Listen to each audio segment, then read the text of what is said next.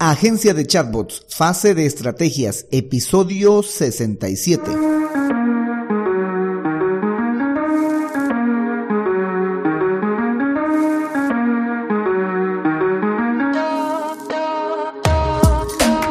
Hola, hola y bienvenidos un día más a todas y todos los chatbot users del podcast Super Chatbot, podcast en el que vamos a hablar del universo de los chatbots y sus poderes en internet y redes sociales, además de las novedades, funciones, estrategias y tips de estas pequeñas bestias robotizadas con las que algunos nos ganamos la vida y con las que otros se hacen la vida más fácil. En el episodio de hoy vamos a continuar con la idea de negocio relacionada con los chatbots, agencia de chatbots. Ahora pasamos a la fase de estrategias.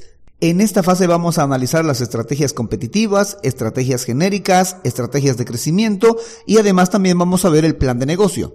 Pero no sin antes recomendarte que visites alexhurtadomktd.com donde vas a encontrar el servicio de chatbots para Facebook, WhatsApp, Instagram, Telegram, Google Business Message, etc. Por cierto, yo soy Alex Hurtado, un implementador de chatbots. Bueno, chatbot users, comencemos. Plan de negocios. En esta fase de estrategias para la idea de negocio agencia de chatbots, vamos a tener que analizar el plan de negocios que va a llevar adelante esta idea de negocio. Para ello, en esta fase vamos a tener que aplicar el modelo Canvas, modelo Canvas que nos va a indicar qué vendemos, a quién le vendemos y cómo lo vendemos, y sus diferentes partes las vamos a tener que analizar. Estrategia competitiva genérica. Luego vamos a tener que decidir y aprender también las estrategias competitivas genéricas, las que existen para poder adjudicarnos a una de ellas.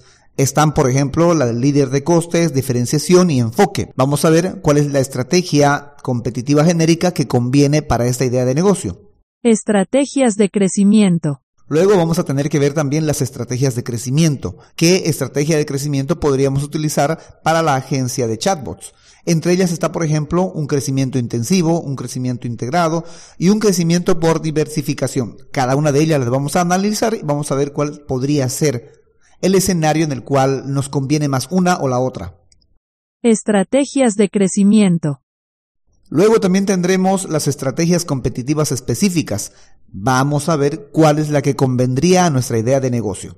Además de conocerlas, vamos a conocer, por ejemplo, la de líder, la de retador, la de seguidor, la de especialista y vamos a definir cuál nos tocaría utilizar para nuestra idea de negocio agencia de chatbots. Bueno, Chatbot Boosters, eso es todo por hoy. Un episodio cortito, solo para hacer introducción a lo que vendrá en la fase de estrategias para nuestra idea de negocio agencia de chatbots.